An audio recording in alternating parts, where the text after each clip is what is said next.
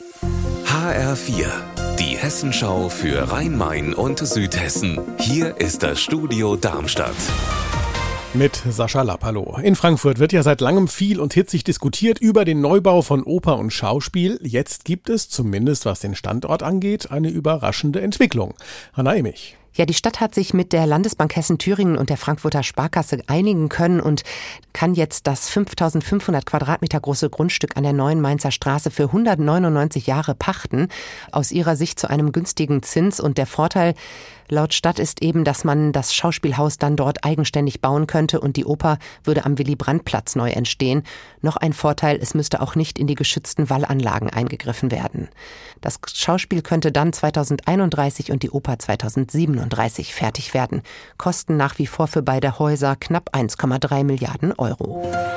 Eine stille Stunde gibt's ab heute im Rewe in Heusenstamm im Kreis Offenbach. Von 15 bis 17 Uhr soll man dort in Ruhe einkaufen können. Hessenweit einmalig. Wolfgang Hetfleisch. Es wird kein Gedudel aus den Lautsprechern geben. Die Kassen werden so eingestellt, dass sie leiser sind. Das Licht wird runtergedreht und die Regale werden in dieser Zeit auch nicht gefüllt. Das ist ein Angebot für Menschen, die auf die vielen Reize, die es im Supermarkt nun mal gibt, empfindlich reagieren. Wer eine autistische Störung hat zum Beispiel oder psychisch krank ist, den kann das sehr schnell stressen. Auch für Ältere kann die Reizüberflutung belastend sein.